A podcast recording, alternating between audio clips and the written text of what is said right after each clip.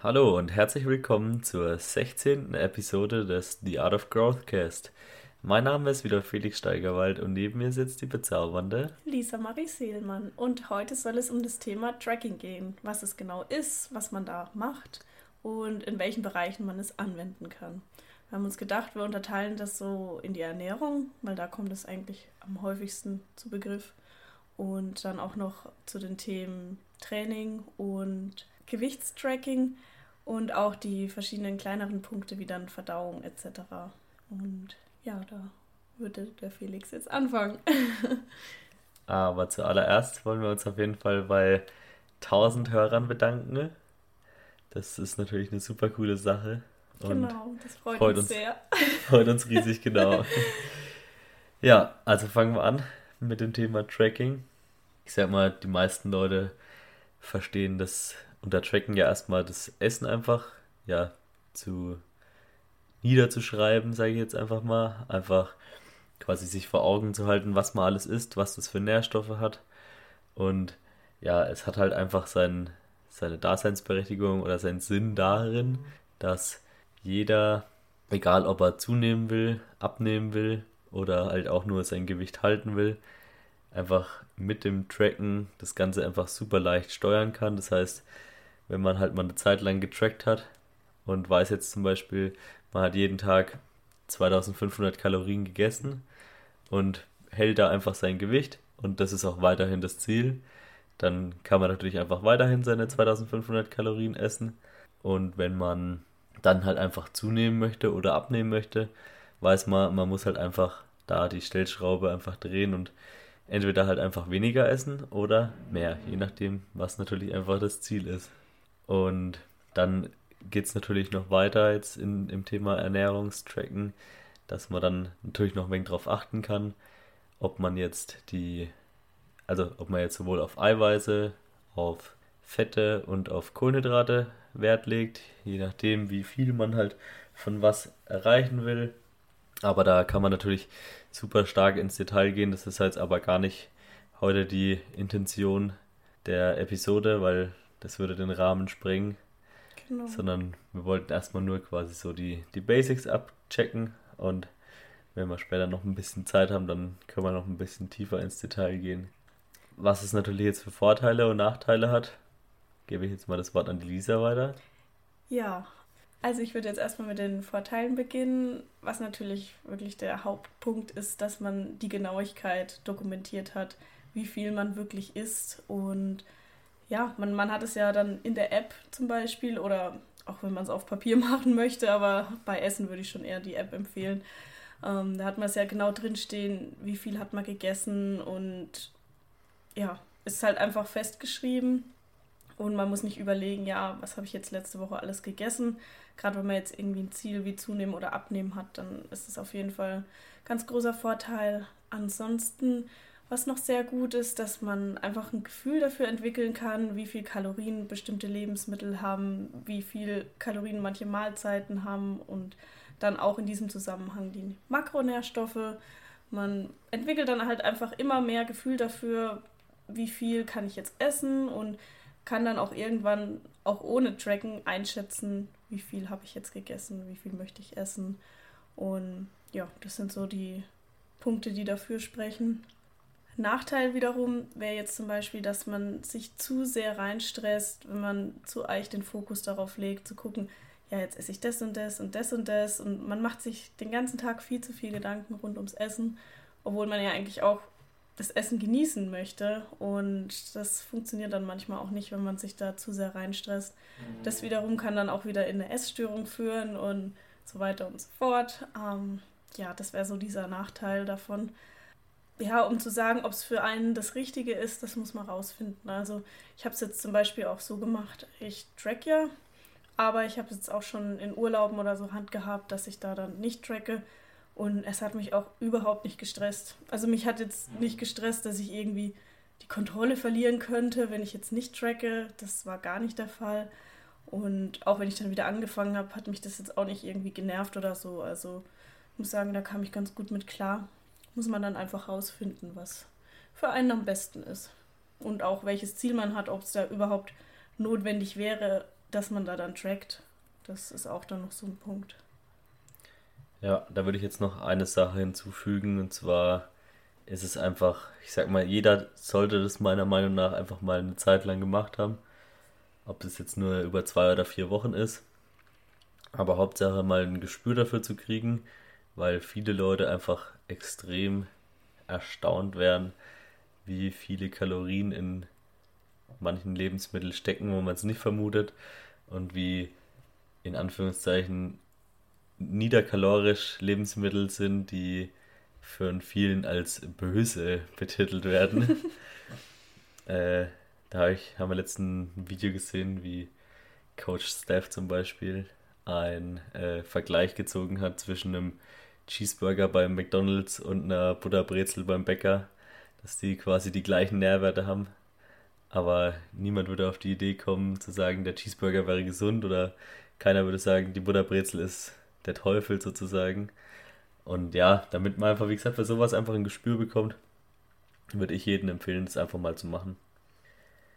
Dann als nächsten Punkt, was im Endeffekt damit einhergeht und was man ja ergänzen kann, sage ich mal, ist dann das Gewichtstracking natürlich, weil wenn man sein Essen trackt, dann will man natürlich auch wissen, ob es bei der und der Kalorienanzahl auch den Erfolg hat. Das heißt, man stellt sich halt einfach jeden Morgen auf die Waage, schreibt sein Gewicht auf und kann dann anhand von den zugeführten Kalorien und dem Gewicht, das dann auf der Waage steht, halt einfach festmachen, ob der Ansatz, den man gewählt hat, halt einfach passt. So, wenn du jetzt denkst, du nimmst mit 2500 Kalorien zu und isst die dann einfach mal eine Zeit lang über zwei Wochen, aber dein Gewicht auf der Waage geht runter, ja, dann hast du dich halt getäuscht. So, dann musst du halt einfach noch mehr essen, wenn du zunehmen willst genauso gut andersrum. Also da ist jeder Körper einfach individuell. Das heißt, du musst halt einfach rausfinden, was für dich passt und wie viel Kalorien du brauchst, um dein Ziel zu erreichen.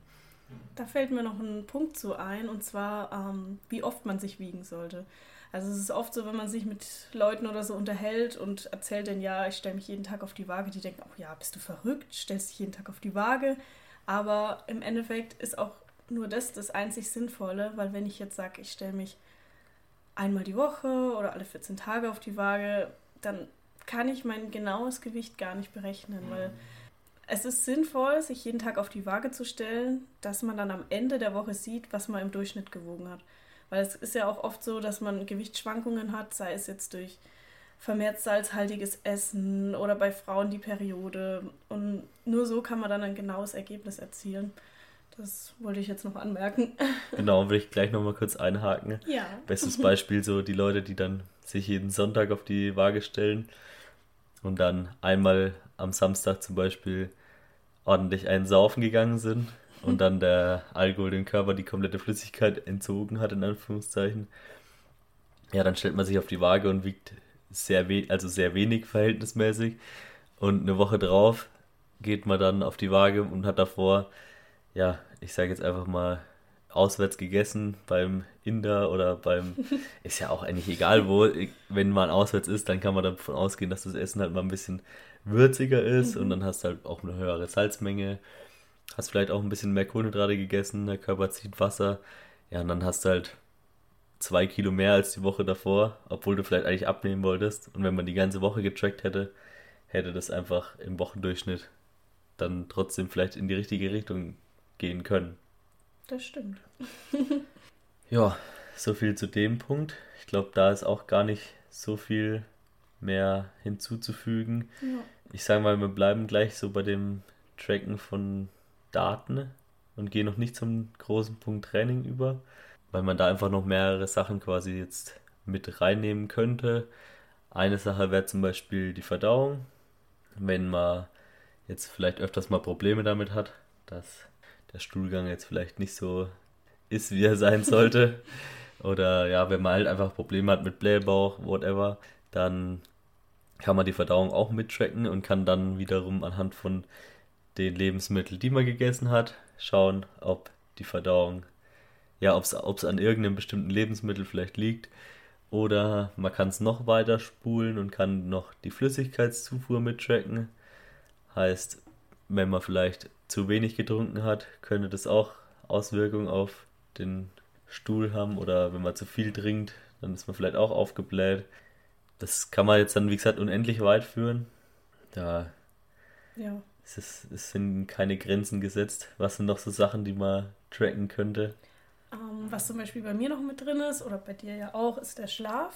Dass man halt einfach die Stunden, die man geschlafen hat und auch, wenn man mag, die Qualität vom Schlaf mit dazu nimmt, weil dann kann man zum Beispiel auch, wenn man des Öfteren mal Probleme hat, sehen, okay, da und da habe ich schlecht geschlafen, dann kann man auch überlegen, was war da, wenn man jetzt zum Beispiel immer, blöd gesagt, vollgefressen ins Bett geht, dann ist die Schlafqualität auch nicht gut. Oder auch Thema Alkohol genauso. Man hat zwar das Gefühl, man ist voll weg, aber im Endeffekt ist der Körper dann auch voll mit beschäftigt, das abzubauen und hat dann auch einen unruhigen Schlaf. Das finde ich noch ganz wichtig, dass man das mit einbauen kann. Und ansonsten, was vielleicht auch sinnvoll ist, ist Stresslevel. Dass man da immer so ein bisschen das unterscheidet, jetzt hoher Stress, niedriger oder ganz normal. Und ja, das ist in dem Sinne wichtig, weil es sich auch aufs Gewicht auswirken kann. Wenn du immer voll gestresst bist, kann auch das Gewicht auf der Waage wieder ansteigen. Also das hängt alles irgendwie miteinander zusammen. Und deswegen finde ich das auch ganz gut, wenn es mit dabei ist. Genau, der Schlaf kann sich ja auch genauso auf die Waage Einfluss nehmen, sage ich jetzt mal. Weil wenn du einfach zehn Stunden geschlafen hast, mhm. dann wirst du eine deutlich niedrigere Einwaage haben, als wenn du vielleicht nur fünf Stunden geschlafen hast. Einfach durch den Stressabbau. Ja. Und ja, da könnte man jetzt auch noch die Einwaagezeit mit reinnehmen. Wäre auch noch eine Möglichkeit. Sagen wir, wenn man jetzt sehr häufig unterschiedlich einwiegt und im Schichtdienst irgendwie arbeitet und dann teilweise schon früh so um 4 Uhr auf die Waage geht und eine Woche drauf erst um, um 10 Uhr, weil man dann ein bisschen ausschlafen kann durch eine andere Schicht, dann wird man auch durch, an, an der, in der Woche mit dem späteren Einwagetermin einfach weniger wiegen. So, dann muss man sich halt, das sind halt ganz viele Punkte und wenn man dann weiß, woran es liegt, dann weiß man auch zum Beispiel jetzt, angenommen, man möchte ja zunehmen und hat dann die Woche Spätschicht, in der man später einwiegt zum Beispiel, mhm. dann hat man vielleicht einen Gewichtsdrop über den Wochendurchschnitt im Vergleich zu der Woche vorher, wo man jeden Tag früh um vier auf die Waage gegangen ist. Und dann weiß man aber, okay, daran liegt es. liegt an der Einwaagezeit. Das heißt, ich muss jetzt nicht gleich wieder mit den Kalorien hoch, mhm. nur weil jetzt eben eine Woche lang das Gewicht mal gefallen ist. Ja, das stimmt definitiv. Also es bei mir auch das beste Beispiel. Immer wenn ich Frühdienst habe, highest way in. das ist echt verrückt, vor allem dann einen Tag später. Wenn ich dann Nachtschicht hatte, dann wiege ich mich auch erst nach dem Ausschlafen mittags. Und dann hat man natürlich auch noch weniger Mageninhalt, weil man hat ja viel mehr Zeit dazwischen von der letzten Mahlzeit als jetzt zum Beispiel das Abendessen und das frühe Aufstehen am nächsten Tag. Und da fühle ich mich auch immer richtig flach und leicht. Ja, und was wir noch mit dazu nehmen können, die Schritte, genau. Kannst meine Gedanken lesen. Ja, weil das wirkt sich dann auch wieder im Zusammenspiel mit Essen und Gewicht aus. Also wenn man quasi die Aktivität erhöht, hat man ja auch einen höheren Kalorienverbrauch und dann kann man das mit dem Essen aufeinander abstimmen, je nachdem, ob man jetzt zu oder abnehmen möchte. Ja, viel, vieles da gar nicht ja. hinzuzufügen dann haben wir, glaube ich, da alles angesprochen, was wir ansprechen wollten. So genau. alles, was, sag ich mal, mit dem Gewicht zu tun hat. Dann gehen wir noch zum nächsten größeren Punkt über dem Training. Warum ist es wichtig, sein Training zu dokumentieren, Lisa? Es ist wichtig, weil man dann sieht, welchen Progress man macht oder ob man Rückschritte macht, kann ja auch sein. Weil wenn man jetzt jedes Training aufschreibt, welches Gewicht man genommen hat, wie viele Wiederholungen man hatte, und dann kann man schauen, wenn man in die nächste Session geht, okay, anhand der Rep Range war ich drüber, war ich drin, war ich drunter. Und dann kann man sein Gewicht entsprechend anpassen. Wenn man sich jetzt keine Aufzeichnungen macht und quasi nur so seinen groben Plan mit den Übungen drauf hat, dann ja, weiß ich auch nicht mehr, wie viel habe ich da jetzt nochmal das letzte Mal gemacht? Kann ich jetzt mit dem Gewicht schon hochgehen? Und ja, gerade wenn man verschiedene Trainingspläne hat, da blickt man ja gar nicht mehr durch, wenn man das nicht dokumentieren würde.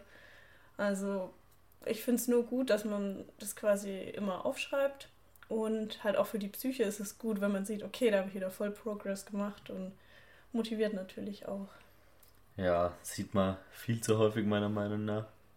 So die Leute, die kein Logbuch führen mhm. oder halt einfach ihre Sessions nicht dokumentieren, die hängen in der Regel immer beim gleichen Gewicht und ja, nehmen gar nicht wahr, dass er vielleicht oder man hat ja auch den Anreiz einfach, wenn man sieht, okay, in der letzten Session hatte ich jetzt keine Ahnung, bei Übung XY 30 Kilo auf 12 Wiederholungen, dann weiß ich, okay, ich will jetzt einfach mindestens die 13 Wiederholungen schaffen und gehe dann halt nochmal, ja, energischer, sag ich mal, rein vielleicht, als wenn man sich denkt, ja, ich mache halt die 30 Kilo und nächste Woche mache ich wieder die 30 Kilo und schau mal, was geht so. Und immer 3x12, bitte.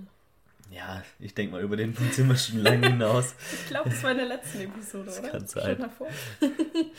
Auf jeden Fall, ja, ist es halt ein Anreiz für sich selbst, Progress zu machen. Wobei natürlich äh, man nicht zu verbissen sein sollte, weil Progress ist ja nicht das Ziel, sondern das Resultat, sage ich immer. Weil wenn man jetzt einfach nur sagt, ich will jetzt Progress machen um jeden Preis, fällt schon bei der Technik ab, ja, dann geht man halt auch, trainiert man auch einfach am Ziel vorbei. Das heißt, wenn man vernünftig trainiert und die Ernährung stimmt, dann ist der Progress ja ein Selbstläufer. Genau, das stimmt. ich weiß gar nicht, was ich da noch groß hinzufügen kann. Das ist so. ja, und ich denke, viel mehr gibt es dazu jetzt schon gar nicht mehr zu sagen. War wieder eine knackige Episode. Genau. Alles drin, was wir sagen wollten. Ja. Und wenn ihr noch irgendwelche anderen Punkte habt, die ihr tracken würdet, ähm, gebt uns gerne Bescheid. Wir lernen ja auch gern dazu, bei was es noch Sinn macht, dass man das dokumentiert und festhält.